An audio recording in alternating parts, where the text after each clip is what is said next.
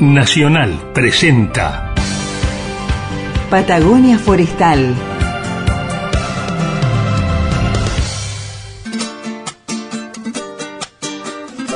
Patagonia Forestal, un espacio de encuentro y diálogo para compartir saberes y miradas. Se suma un nuevo sonido a las orquestas del día, a las orquestas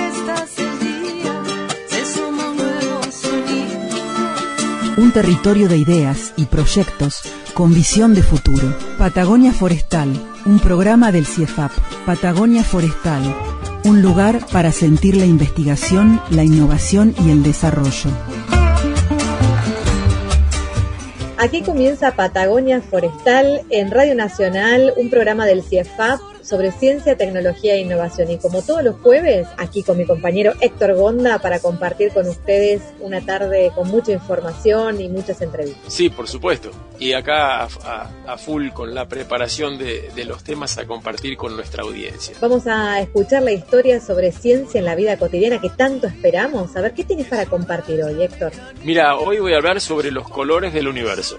Uy, y serán muchos, deben ser muchos, ¿no? Sí, vamos a hablar de, de tres de ellos porque podemos extendernos bastante como todos los temas. Pero lo primero es tratar de explicar por qué vemos el cielo azul y no de otro color. Y la razón es bastante... chica. A ver, ¿por qué? La, la razón es bastante, bastante sencilla. Nosotros sabemos que, que la luz en realidad la vemos blanca, pero está compuesta de varios colores. ¿Y cómo sabemos eso? Una forma práctica eh, es cuando se forma un arco iris. El arco iris no es más que el resultado de los rayos de luz que pasan por las gotitas de agua de la lluvia que hacen las veces de un prisma y descomponen la luz en todo en todos lo- los colores de la de que está formada. Ahora, si nosotros miramos al cielo y lo vemos de color azul, esto se debe básicamente a que las partículas de, la atmósfera reflejan fundamentalmente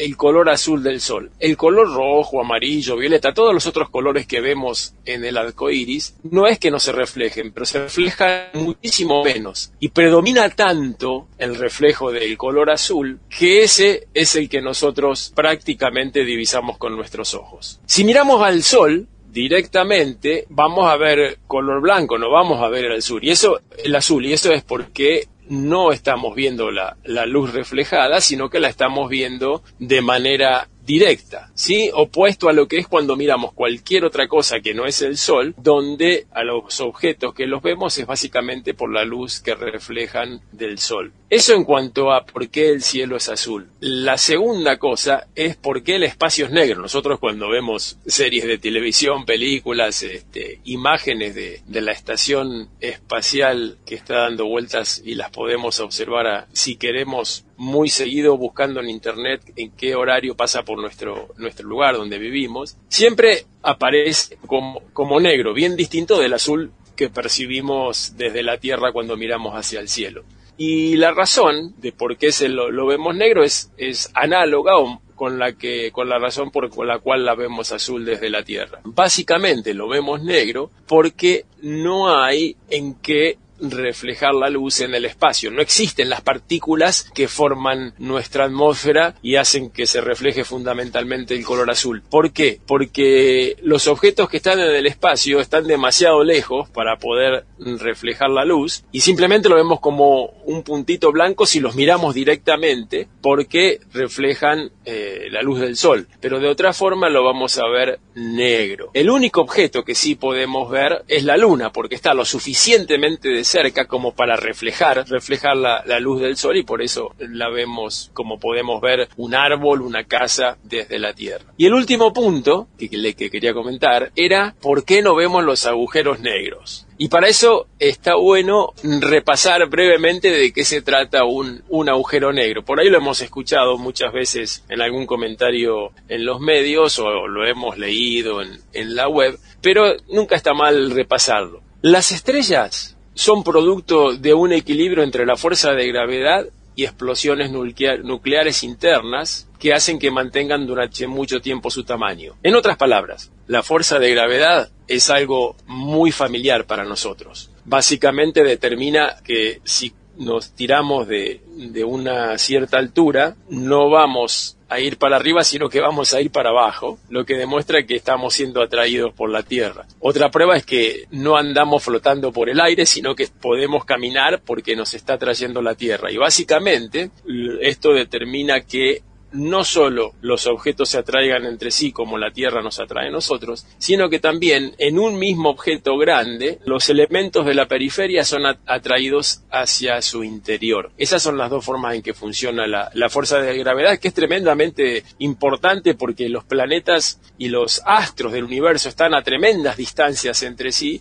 y sin embargo se atraen con mucha fuerza y es lo que lo mantiene en su posición. Bien, entonces, habiendo dicho esto, las estrellas son básicamente moléculas de hidrógeno que producen reacciones nucleares que hacen que se transformen, se vayan transformando en helio, pero no helio, e LO, sino el helio que empieza con H. Y bien, estas explosiones nucleares constantes impulsan la materia, las moléculas de una estrella hacia afuera. Al mismo tiempo, que el centro de la, estrella atrae las moléculas hacia adentro. Y estas fuerzas están más o menos equilibradas durante mucho tiempo. Pero ¿qué pasa? A medida que se van produciendo más y más explosiones, se va consumiendo el hidrógeno de la estrella como se consume el combustible de un vehículo. Y eso hace que, al haber menos explosiones nucleares, la fuerza de gravedad de atracción hacia el centro de la estrella va, va superando a la fuerza de expansión. Y esto, a medida que avanza el tiempo, hace que esta fuerza fuerza de atracción hacia el centro se haga tan, tan, tan, tan fuerte que todo lo que pase alrededor de esta estrella de edad avanzada sea atraído por esta. Si pasáramos con una nave espacial más o menos cerquita de esta estrella en que se está comprimiendo, nos absorbería instantáneamente. Llega un momento que esta atracción hacia el centro de la estrella es tan fuerte que ni la luz puede escapar. Cualquier luz que llega a esta estrella en, desaparición, digamos, entre comillas, es absorbida por ella. ¿Eso qué, qué, determina? Que no sea visible, porque toda la luz queda guardada en su interior. Y bien, lo último que menciono, que creo que vale la pena, es que no todas las estrellas, a medida que avanza su vida, se transforman en agujeros negros, sino que para que esto ocurra tienen que ser más o menos de un tamaño importante, unas tres veces más grandes que el Sol. Si son pequeñas, se convierten en en, estrellas muy densas y chiquititas que se llaman enanas blancas o también a veces en estrellas supernova, se convierten en una supernova a través de una explosión y después se, se constituyen o terminan siendo estrellas súper pequeñas de 12 a 15 kilómetros de diámetro. Pero bueno, estas serían las razones por qué vemos el cielo azul, por qué el espacio se ve de color negro y por qué los agujeros negros son negros, valga la redundancia. Sin color, podemos decir, negros o carentes de color. Exactamente, porque es eso el, negro. Qué linda historia para comenzar este programa, bueno, con colores, reflejos, luz y entendiendo un poquito más sobre ciencia y esto que nos rodea todos los días y que nos sentamos junto con Héctor a pensar un poquito eh, la naturaleza y, bueno, el ambiente. ¿Qué les parece si arrancamos el programa? Bienvenidos. Gracias por estar con nosotros. Patagonia Forestal Patagonia Forestal. Patagonia Forestal, edición 2021. Esta tarde vamos a conversar con Marcela Godoy. Ella nos va a contar, bueno, sobre su experiencia acerca y el conocimiento acerca de lo que es interfase. Es en lo que muchos de nosotros escuchamos cuando, bueno, justamente hay estos eventos catastróficos, lo que son incendios forestales, que se habla mucho de lo que es interfaz urbano-rural. Ahora nos va a contar un poquito Marcela. Y si a ustedes les parece familiar la voz, no están equivocados, es porque Marcela nos presta su, su lindo timbre para, para partes del programa. Sí, es la voz oficial de Patagonia Forestal aquí en Radio Nacional Esquel y también para lo que es la columna de Nativas en el Jardín. Así que más que bienvenida y re bienvenida, Marcela, ¿cómo estás? Hola, muchas gracias Carla y Héctor y un saludo a toda la audiencia. Gracias a vos. Bueno, hoy tenemos para conversar largo y tendido. Escuchamos. Sí, tenemos mucho para conversar sobre el fuego. Hay que pensar que nosotros estamos viviendo en un lugar de interfaz urbano-rural, es decir, donde las casas se entremezclan con la vegetación o están muy cerca del bosque o de los matorrales o de vegetación natural como un pastizal. Y en el verano el clima de Patagonia favorece la ocurrencia de fuegos, porque suelen ser secos, suelen ser calurosos y ventosos. Entonces, cuando se reúnen estas condiciones, el fuego puede propagarse muy rápidamente por la vegetación y por las casas también, con consecuencias graves. Por eso se dice que estamos en, también en una interfaz urbano-rural, porque las casas se entremezclan en la vegetación y estamos en un lugar donde los fuegos tienen una ocurrencia bastante frecuente. En, Yo creo que muchos de los que, bueno, son de acá o los que eligieron este lugar justamente resulta interesante, ¿no? Esta cosa de convivir en un entorno natural y, bueno, cómo hacer para poder convivir de la mejor manera, ¿no? y enfrentar estos eventos con mayor resguardo de algún modo.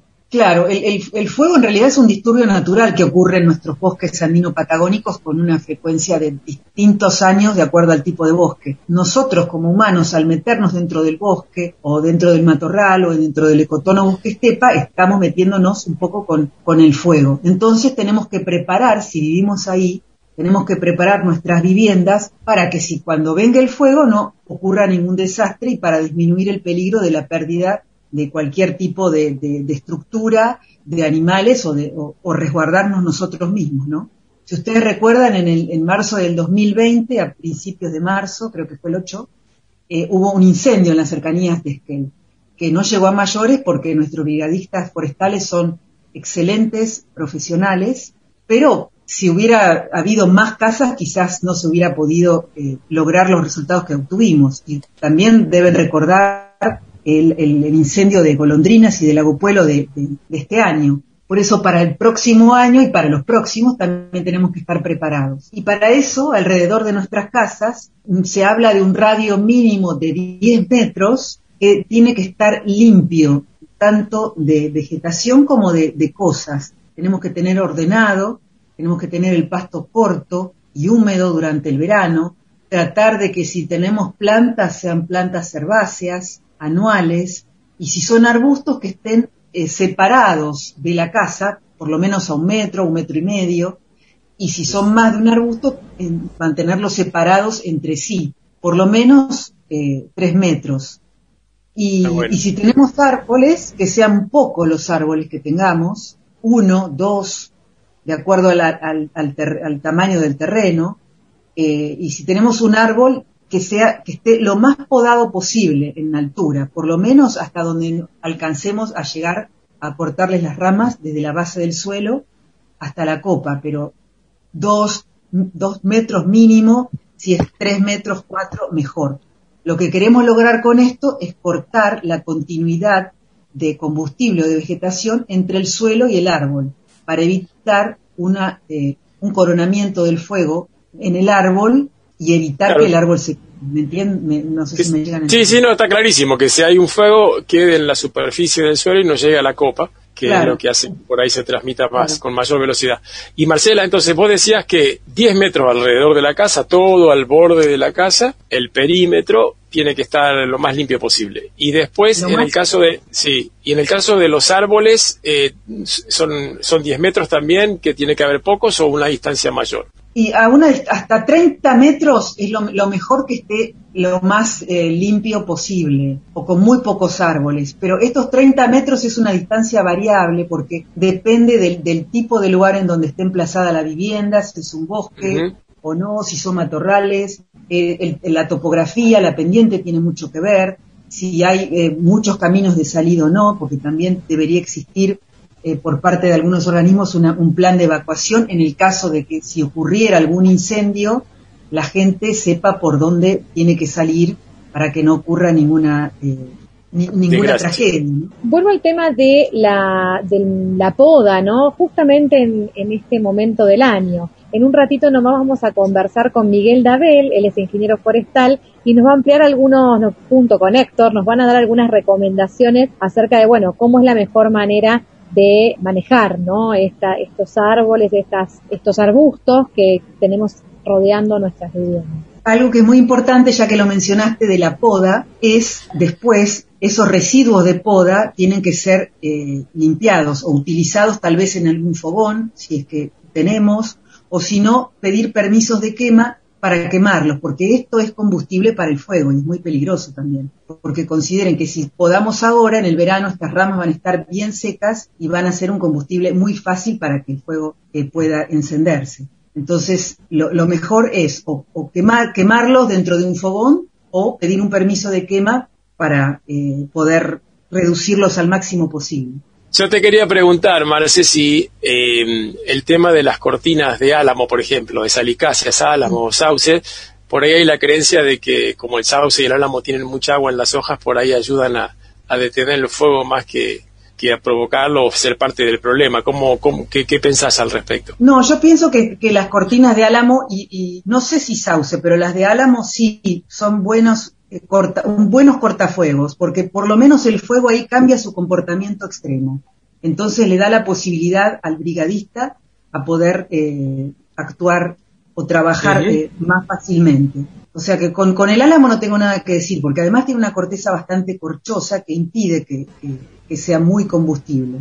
Por supuesto que en, los, en los momentos en donde el fuego tiene un comportamiento extremo, donde ya el, clima está en ese momento muy seco, muy, y muy ventoso y muy caluroso, no hay especie que, que, no sea inflamable. Pero en principio el álamo yo lo dejaría tranquilo. Lo que sí también es bueno es rastrillar y sacar todas las hojas que están alrededor de la casa lo más posible, todos los restos de troncos y ramas que tengamos, y la leñera tenerla alejada de la casa, por lo menos en el verano, durante el verano, eh, porque imagínense que si dos, tres palos de leña encienden un fuego, lo que es una pila de leña en el verano para eh, que se convierta en una gran fogata. Lo que hay que tener en cuenta es que una planta, la altura de la llama en una planta es a dos a tres veces su altura. Por ejemplo, si la planta o el arbusto tiene un metro de altura, la altura de la llama va a ser de dos o tres veces su altura. O sea que va a arder eh, hasta que se consuma toda más o menos eh, con esa eh, intensidad o con esa altura de llama. Con ese alcance. Por eso también hay que tener en cuenta que árboles muy altos van a tener llamas mucho más altas y van a generar muchísimo más calor. Y ese calor que genera también prepara al resto de la vegetación a que se encienda mucho más fácil y rápido. ¿Qué recomendaciones eh, tienen ustedes respecto, por ejemplo, a los materiales, al tema de las aberturas. Contanos un poquito al respecto. Las aberturas siempre es preferible que tengan algún postigo. Un postigo o una persiana que tape el vidrio o tener vidrio doble, que es mejor que el vidrio simple, porque muchas veces eh, lo que ocurre es que las pavesas, o sea, las, los pedacitos de vegetación de, o de hojas encendidas que vuelan en un incendio chocan contra el techo, contra las paredes de una casa y se acumulan ahí, generan calor o hacen que se encienda algún eh, material que sea afín al fuego y hace que se rompe el vidrio y entonces el fuego entra adentro de la casa. Entonces, para evitar esto, lo mejor es en el momento del incendio cerrar los postigos, cerrar todas las ventanas, y postigos, si es que tenemos, y si no tenemos, tener algún postigo eh, momentáneo que pueda ser removible, un pedazo de, OSB que sea del tamaño de la ventana, que se pueda colgar por encima eh, o de chapa y después sacarlo y tenerlo guardado en un galpón o en un garage y llegado el momento usarlo, eso es muy efectivo. Eso es lo que se recomienda. No tener tejuelas de madera en el techo. Eh, yo recomendaría tener eh, techo de chapa o de cerámica, o sea, de, tejas de, barro, eso es lo mejor. ¿sí? Es mantener limpios los techos, porque por lo general se ha visto que los incendios en las casas eh, comienzan por el techo. Y esto es cuando el techo también tiene acumulaciones de, de acículas o de ramas. Entonces, lo mejor es mantenerlos limpios y hacer techos de manera tal que las ramas se deslicen fácilmente, ¿no? Sí, incluso. Y si uno trata de no tener casi árboles 30 metros alrededor, eso también disminuye la chance de que se acumule hojas o acículas arriba del techo. Claro. A mí de todo, lo, de todo lo que decís me surge una pregunta, Marcela, que ya no es tanto, no tiene tanto que ver con tu campo de acción, con lo natural, con lo biológico, sino que por ahí es más social. Pero no parece tan difícil de hacer lo que vos proponés, de tener limpia, limpio el, terreno alrededor de la casa, prácticamente nada de arbustos o muy pocos a 10 metros a la redonda y, y casi ningún árbol 30 metros a la redonda. Y así todo por qué no, no lo hacemos y por qué seguimos teniendo mucha vegetación y poniendo en riesgo nuestras, nuestras viviendas.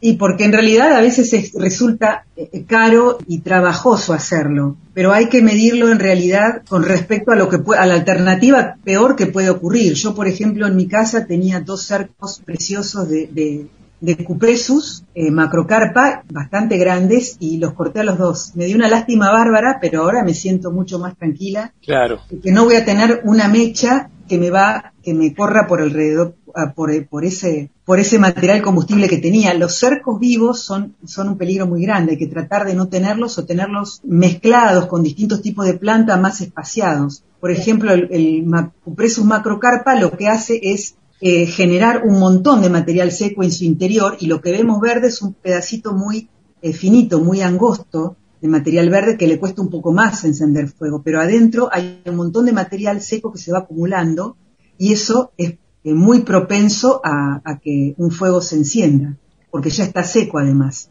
Y además el fuego eh, corre por ahí, se traslada.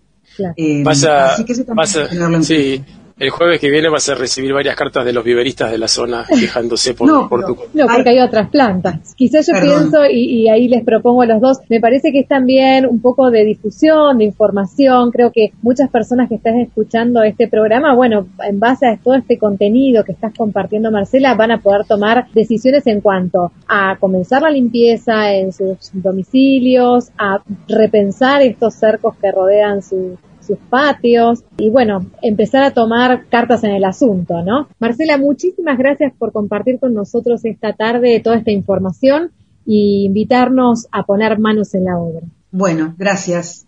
Estoy a la disposición de ustedes. Hasta la Gracias próxima. Héctor, gracias Carla. La voz.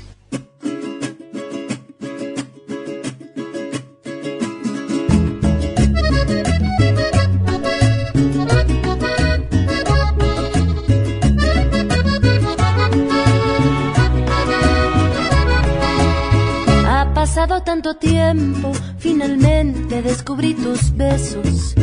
Me enredaste en tu mirada, me abrazaste con todos mis defectos. Tú sí sabes quererme, tú sí sabes adorarme, mi amor, no te vayas, quédate por siempre, para siempre, para siempre amarte. Corazón, tú sí sabes quererme como a mí me gusta. Color Al jardín de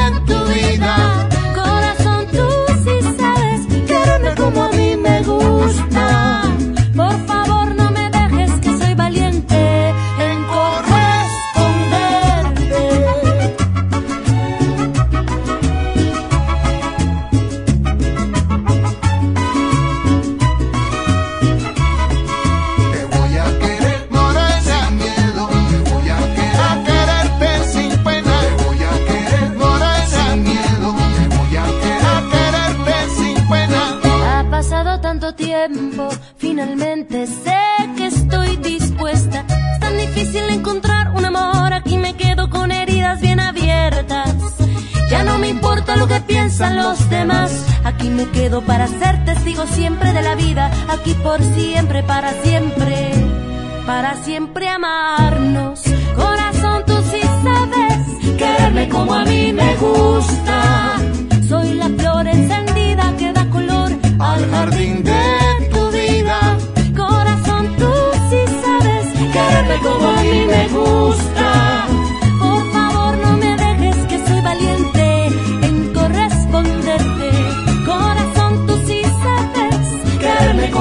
Me gusta. Soy la flor encendida que da color al jardín de tu vida. Corazón, tú sí sabes quererme como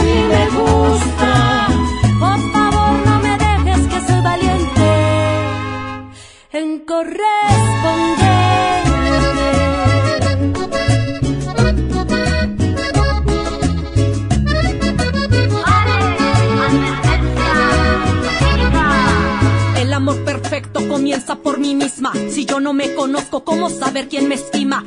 Al verme al espejo, para mí no quedan dudas. El corazón se excita porque sabe lo que busca. El amor que merezco existe, lo estoy viviendo. Cuando lo comparto, crece con el universo. Si toma rostro y nombre, decidimos estar cerca. Es una recuerdo mutuo donde sobran las cadenas. Pa' pasar penas, mejor estar solita. Amor verdadero es lo que el alma necesita. Un amor que escucha y te acompaña por la vida.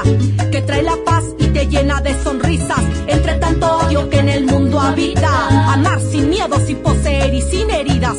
Es nuestro deseo, pero no será utopía. Merecemos un buen mundo y el amor sea la guía.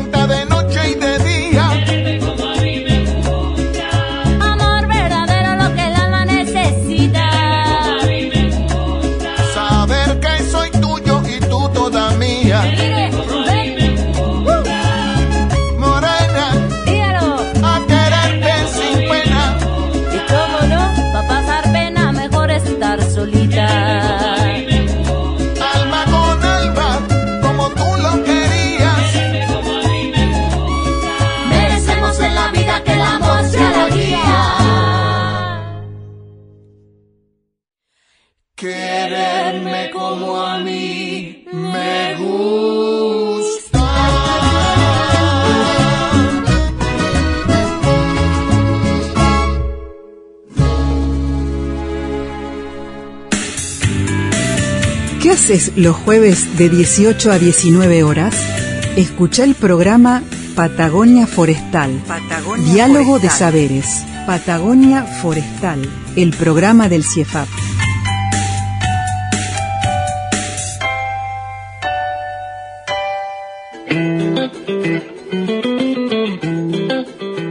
Vamos a seguir con el programa, Héctor. Eh, hace un ratito conversábamos con Marcela Godoy. Ella nos daba un montón de consejos con relación a, bueno, cómo trabajar en esta temporada para reducir la, carga vegetal en todo lo que es la interfaz de nuestros domicilios, ¿no? Sobre todo aquellos que vivimos en zonas de interfaz urbano-rural, ¿no? Cercanos del bosque o, de pastizales. Sí, y que es un problema no solo de la Argentina, sino mundial, ya que a todos nos gusta, a una buena parte de la población nos encanta vivir en el bosque, pero tenemos que tener en cuenta que eso requiere que seamos cuidadosos con el manejo de la vegetación si no queremos perder nuestra casa e incluso hasta podemos llegar a perder nuestras vidas. Pero bueno, ahora vamos a, ver un poquito más, más en detalle cómo, cómo hacer para, para eliminar la vegetación que nos sobra en los alrededores en base a lo que nos recomendó Marcela para que si se llega a producir un fuego no pase a mayores y no corra riesgo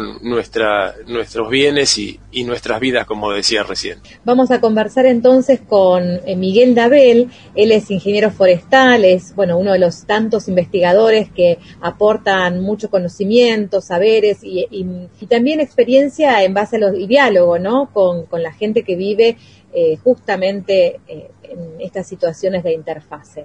Así que hoy vamos a darnos una verdadera panzada de información, porque entre Héctor Gonda y Miguel Dabel, uy, agárrense porque esto viene para largo.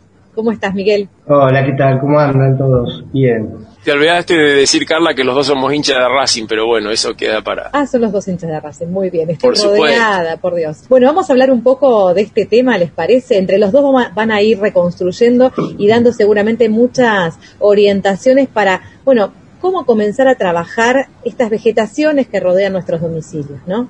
Sí, yo por ahí lo que primero quisiera remarcar es que si uno tiene árboles muy cerca de la casa, sería importante contactar a gente que sepa realmente cómo hacer volteo dirigido para no correr el riesgo de, de destruir parte de nuestra vivienda o de galpón o de lo que sea, porque sabiendo cómo hacerlo, eh, se puede tranquilamente apiar árboles sin correr ningún riesgo de, de afectar de afectar nuestro nuestras propiedades, ¿no? Pero eso es importante porque Es- por ahí uno se anima, dice, no, yo me prestan una motosierra y volteo los árboles y después puede, eso puede producir un, un problema bastante serio. Además de cumplir con todas las medidas de seguridad, por supuesto. ¿no? Eh, vamos a empezar a hablar quizás de algunas especies. No empecemos a ver cómo se trabaja, qué significa podar, ralear, a ver si nos pueden introducir en este mundo forestal. Bueno, la poda consiste en, extraer eh, las ramas de la parte inferior del tronco o fuste, como le llamamos los forestales. Y en el caso de zonas donde hay eh, población y para evitar el riesgo de incendio, las podas se tienen que hacer hasta unos metros de altura, es decir, sacar las ramas del tronco hasta una altura de 4 metros. Eso es, eso es, es la poda. Y el raleo es eliminar árboles para que haya una menor cantidad de árboles, que queden sus copas más separadas y así evitar el, el- si hay un, un fuego que pase de un árbol a otro. Eso Claro, la idea- la- la- los dos tratamientos principales, son las podas y los raleos. Claro, la idea no es que, que no se produzca un fuego, eso no lo podemos controlar nosotros, sí podemos eh, de nuestra parte tenerlo controlado, pero por ahí si en, en un- en una propiedad vecina se produce un, un fuego, ahí no tenemos control, pero la idea es que si hay un fuego, no nos dañe o nos produzca el menor, el menor eh, problema posible, no es que se dice prevenir incendio o prevenir el fuego, en realidad tendría que decirse prevenir los daños que podría ocurrir Claro. en la existencia o la ocurrencia de un, de un incendio. Eso vale la pena aclararlo para, para la gente que nos escucha porque se impuso ese, ese término, pero bueno, en realidad eso es lo que quiere decir.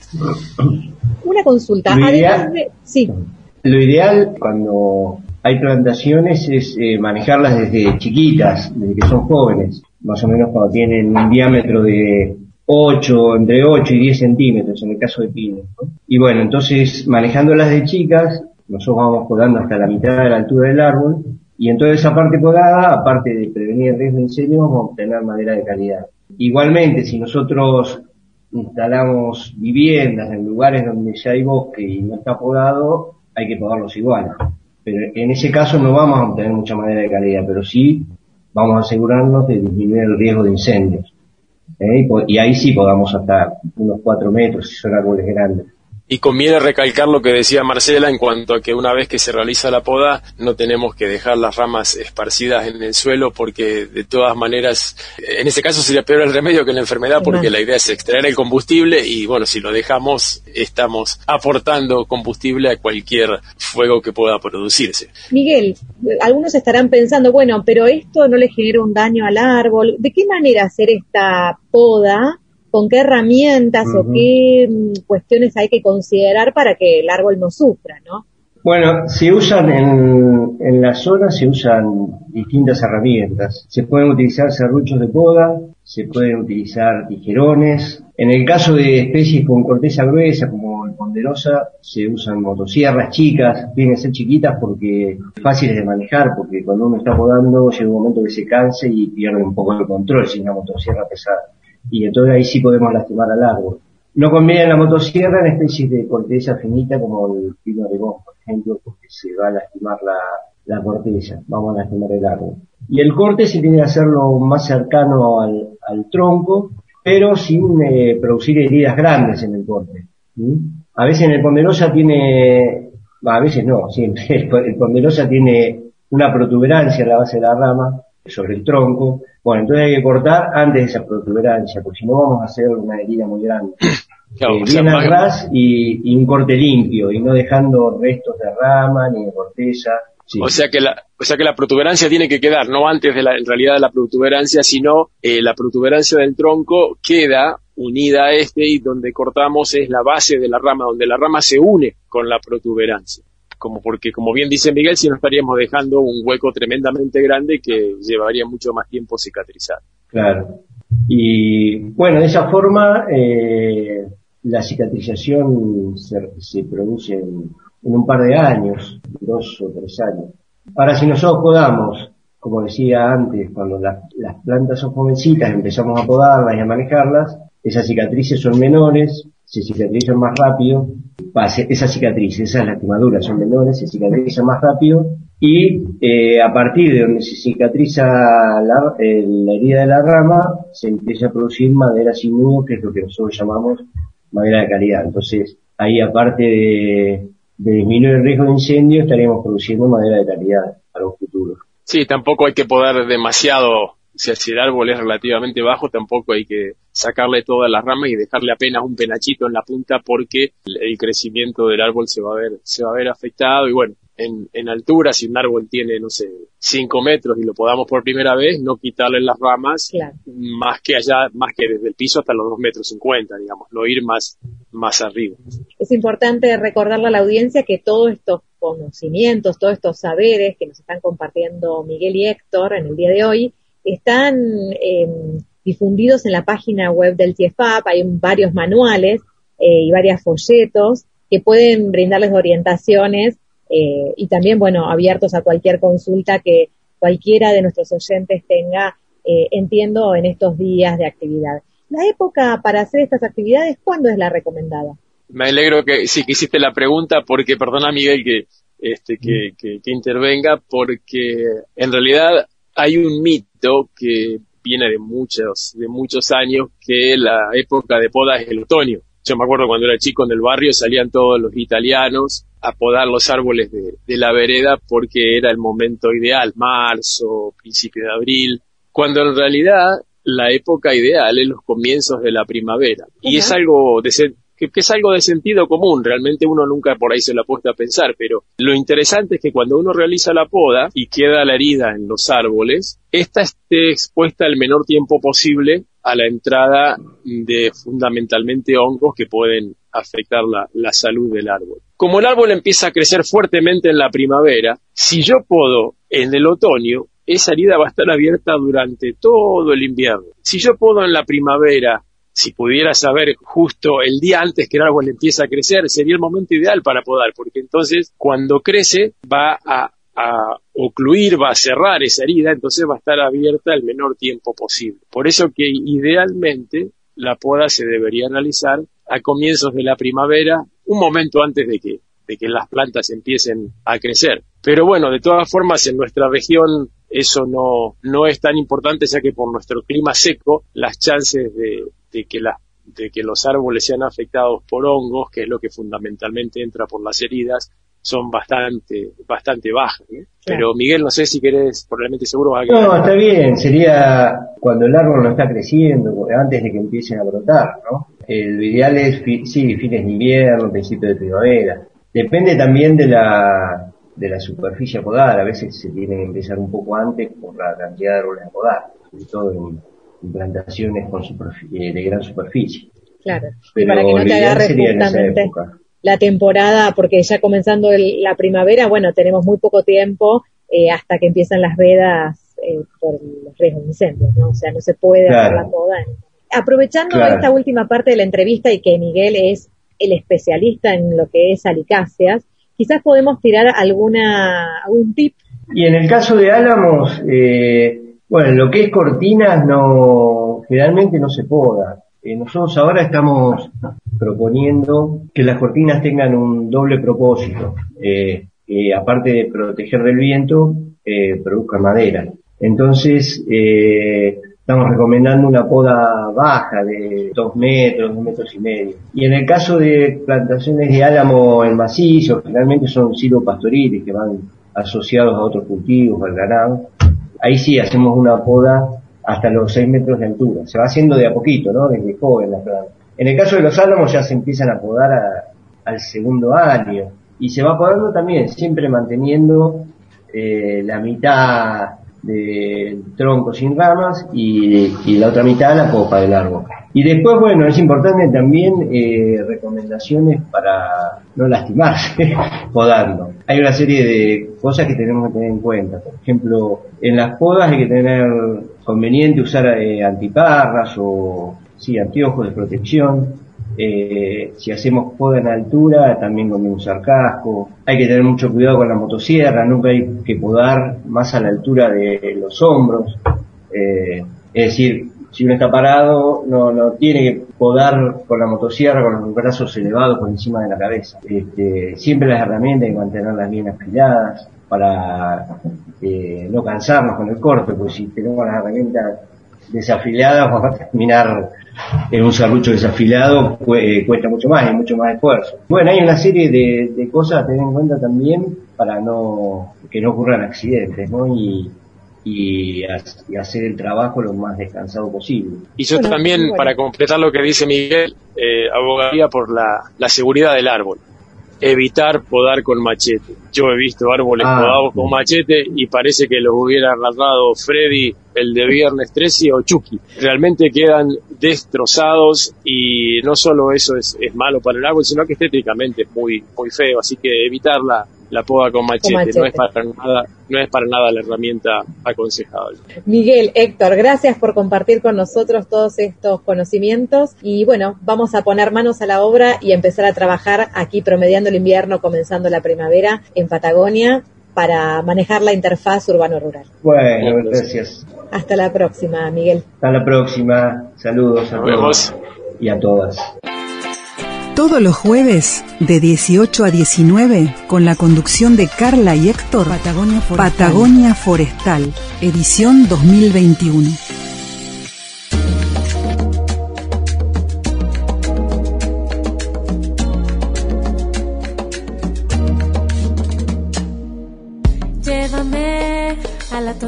De tu cuero, a lo sencillo de tus besos, a lo profundo en tu mirar. Llévame a descubrir juntos la vida, a hacerla juntos poesía y sin medida vacilar. Quiero darte lo que siento, el amor que llevo dentro.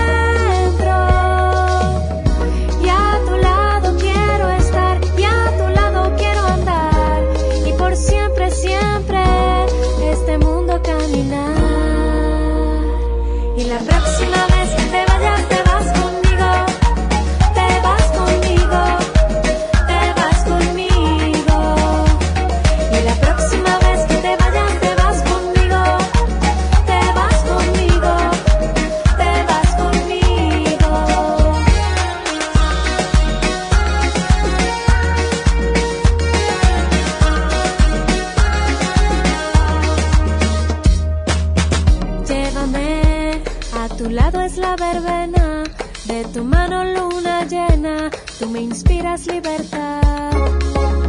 Llévame, somos cómplices perfectos, carnaval de sentimientos, es amor sin falsedad. Quiero darte lo que siento,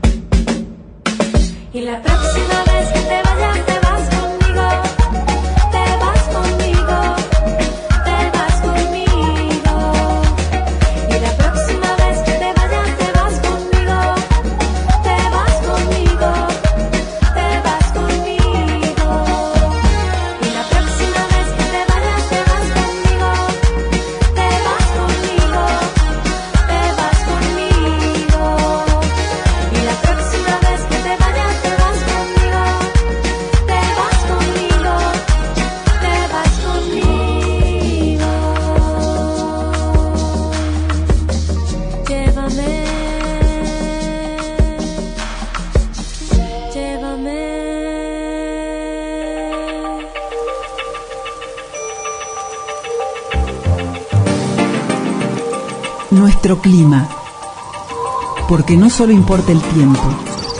Acompáñanos a conocer el clima de nuestra ecorregión patagónica.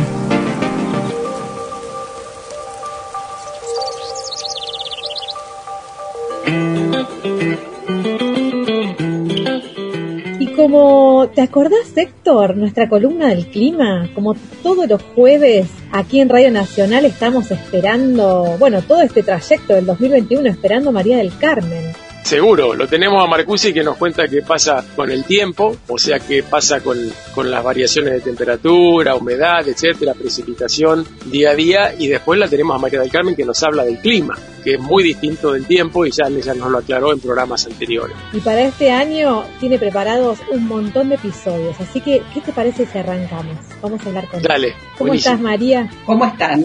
Acá nuevamente hablando de estos temas de, de tiempo y clima, Tiempo y clima. Que son parecidos. pero no son lo mismo. En realidad, el, el tiempo, el estado del tiempo de todos los días finalmente termina este, sintetizándose en los climas de cada región. Claro, yo creo que está bueno que, que cada tanto lo volvamos a repasar porque es algo que uno por ahí no, la- no lo tiene claro y como dicen que para lograr un hábito hay que hacer la, la acción 20 veces, para incorporar un concepto a veces hace falta escucharlo también más de, más Sí. de una vez. Sí, sí, la verdad que sí. ¿Qué tenemos para hoy, María? ¿Qué vamos a compartir con nuestros oyentes? Sí, bueno, vamos a compartir eh, de una, algunos este, conceptos del de, de clima de nuestra provincia a raíz justamente de una pregunta que me hacía Héctor el otro día eh, sobre los diferentes climas en localidades como Puerto Madryn o, eh, o Trelew y Esquel, que están ubicadas en latitudes similares y sin embargo tienen climas Claro. diferentes. Y este, me preguntaba por qué era eso y qué tenía que ver Sí. el- la cercanía al mar y demás. Yo te la puedo Y, reforzar, María del Carmen, porque, porque a mí me llama muchísimo la atención, y creo que a más de uno, que el verano de, de, de- de Trelew, de Rawson, de la costa, de Comodoro, es muchísimo más largo que el verano de la cordillera, estando a la misma latitud, digamos, ¿no es cierto? O sea, si uno mira el mapa, estamos a la misma distancia de- del Ecuador o, o del polo, para decirlo de alguna manera.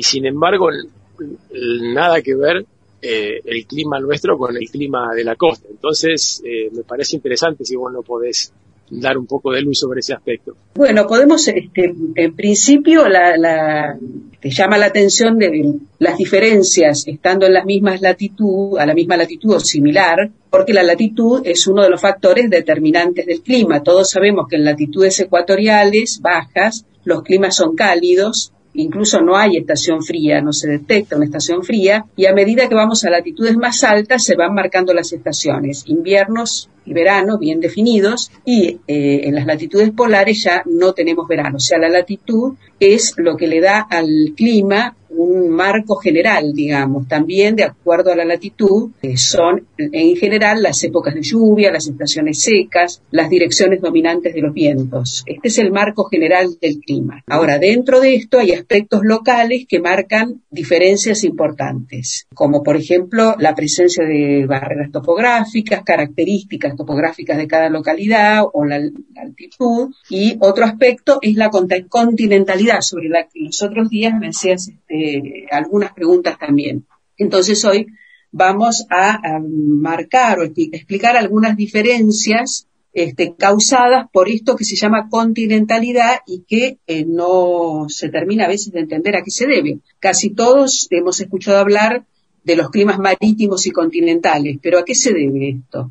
Y en realidad el origen está en una propiedad del agua que se llama capacidad calorífica, que hace referencia a la relación entre la cantidad de energía que hay que entregar a una sustancia para que se produzca un cambio en su temperatura. O sea, siendo más este, rigurosos, la energía necesaria para aumentar la temperatura de una sustancia en un grado. ¿Sí? Esto es lo que se llama capacidad calorífica. Y el agua requiere mucha más energía que cualquier otra sustancia. Por eso recibe radiación solar y no aumenta su temperatura como lo hacen las zonas continentales. O Y sea que la, puede- claro, donde, donde hay más, donde hay tierra, para- o sea que no, no, no estás en el, estás en el continente, la tierra se calienta mucho más que lo que se calienta el agua. Y eso lo sabemos Claro. los que solemos ir de camping cuando tenemos que hervir agua para los fideos y tenemos un mechero chiquitito y estamos muertos de hambre, tenemos que esperar una hora para que esté lista el agua para poder ponerlos. Claro, y cuando vas a la playa y bueno, no podés caminar en la arena porque te quemás, pero en la, la- en la arena seca, pero la arena húmeda está fresca. O y el agua ni hablar. Entonces, eh, esta diferencia que pasa también a la inversa con el enfriamiento hace que las zonas costeras sean mucho más, tengan climas más atemperados que las zonas continentales. Por eso vemos nosotros, hablando de algunas características de nuestra provincia, zonas centrales de la estepa patagónica con climas tan extremos. Muchos deben haber escuchado decir, mencionar que, por ejemplo, la localidad de Sarmiento ha registrado mínimas este, eh, históricas extremas récord de 36, 35, 36 grados eh, bajo cero, cosa que no se registra en las zonas costeras y no, eh, son incluso más bajas que las que hemos registrado acá en la, en la cordillera. Eso está determinado por ese factor que se llama continentalidad que hace que los extremos sean mayores, tanto en los este, máximos como en los mínimos de temperatura. Ese es uno de los factores que diferencia el clima costero de los climas este, de zonas más continentales. No sé Claro, si esto, Héctor, aclara un poco lo que me eso- habías preguntado y no sé si a los oyentes les... este, Creo que eso, claro, eso creo que explica claramente por qué hace más calor en el verano en Gastre, en Gualjaina, en Paso del Sapo que en Esquel. María, hoy hablamos de un montón de localidades de aquí de la provincia de Chubut, pero le vamos a decir a nuestros oyentes que son de toda la Patagonia que no se pierdan los próximos capítulos, episodios de esta columna sobre el clima, porque vamos a seguir hablando de continentalidad, de otros factores que intervienen justamente en el clima de la región patagónica. ¿Te parece? Bueno, como no, seguimos en la próxima. Bueno, muchas gracias por compartir con nosotros. No, gracias a ustedes. Un abrazo.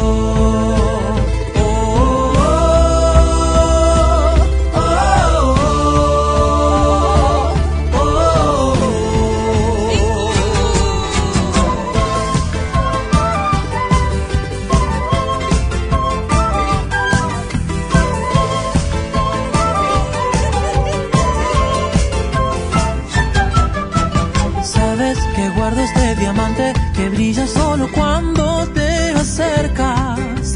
Tiene un poder natural como el sol que calienta el mundo, mundo. Mira, si frotas el diamante, el cielo se transforma y cubre todo. Como si bailaras con el ritmo del corazón del mundo, mundo.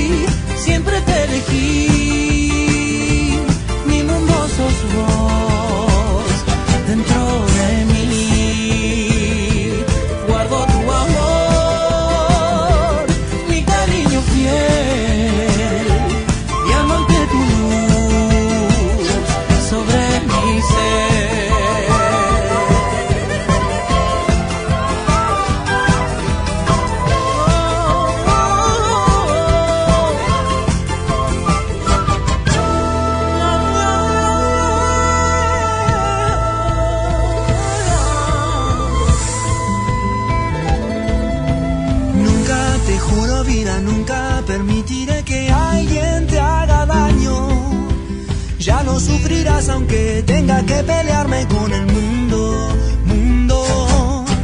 Mira si frotas el diamante, el cielo se transforma y cubre todo. Como si bailaras con el ritmo del corazón del mundo.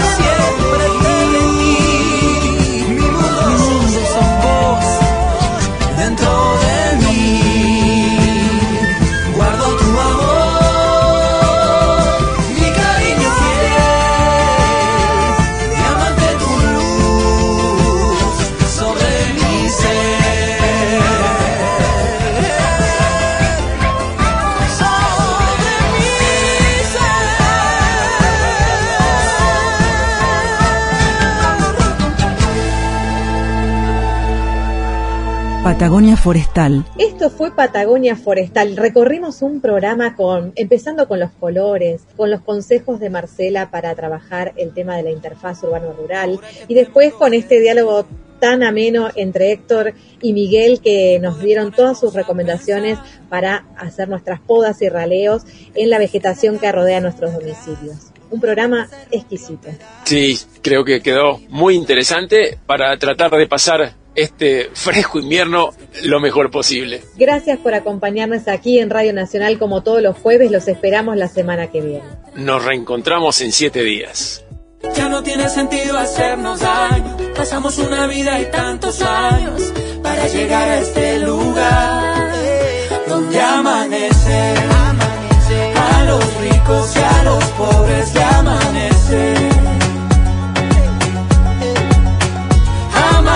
A los corazones rotos amanece.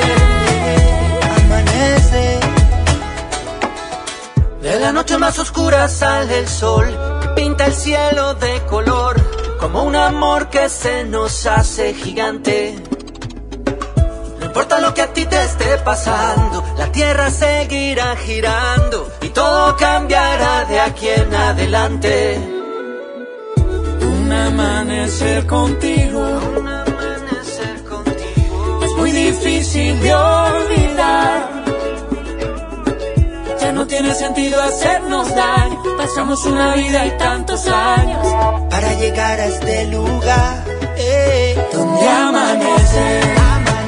A los ricos y a los pobres le amanece.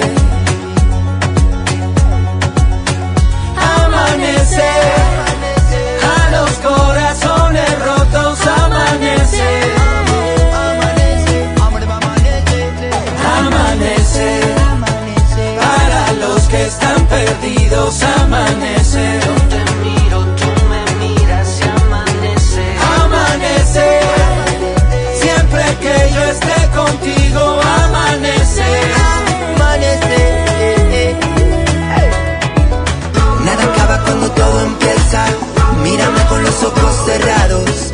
Nada falta aunque falten piezas de besos, vamos sobrados.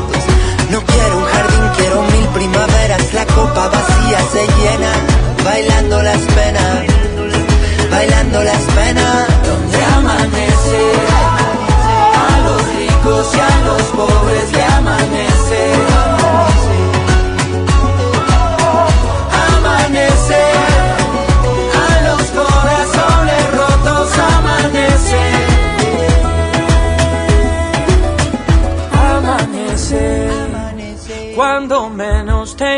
Seguinos en nuestras redes sociales y escucha los podcasts de los programas. Amanece, aunque te sientas perdido, amanece, Patagonia Forestal. amanece.